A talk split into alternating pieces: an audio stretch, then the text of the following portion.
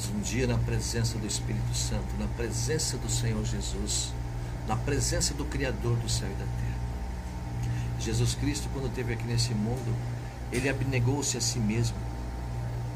Ele, através do seu compromisso, sabendo a responsabilidade que ele tinha do plano da salvação, o quanto era importante o plano da salvação, ele negou-se a si mesmo. Ele deixou de ser Deus. Ele deixou o seu poder, a sua glória, para assumir uma posição de servo, de humildade, de sofrimento. Mesmo nos momentos que ele estava sendo açoitado, crucificado, sendo morto, ele não pensou em si próprio. Ele pensou naqueles que estavam sendo salvos através da sua morte e através da sua ressurreição.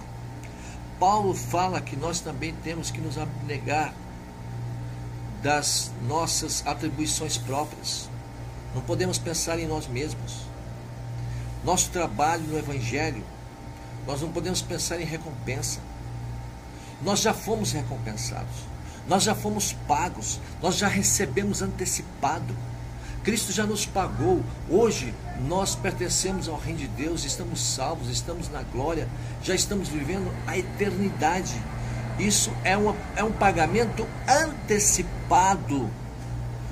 Cristo já nos pagou antecipadamente. Portanto, irmãos, nós fazemos esse trabalho hoje de pregação do Evangelho por amor às almas. Nós fazemos esse, esse trabalho sabendo do plano da salvação, o quanto é importante tirar as almas da escravidão, do mal, do pecado, para trazer, trazer as almas à liberdade de Cristo.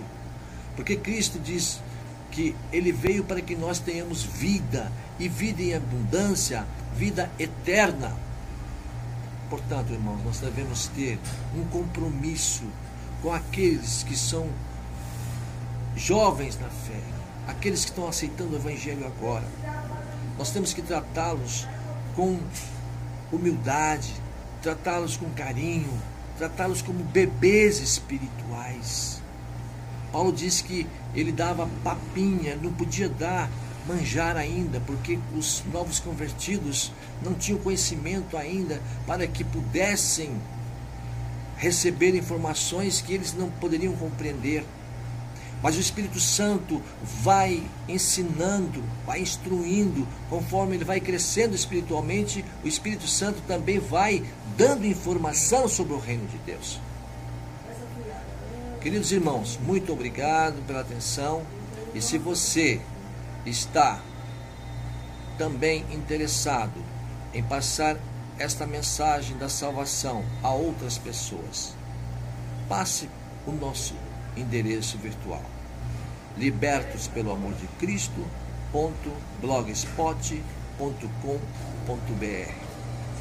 e que Deus abençoe a todos em nome do Senhor Jesus. Amém.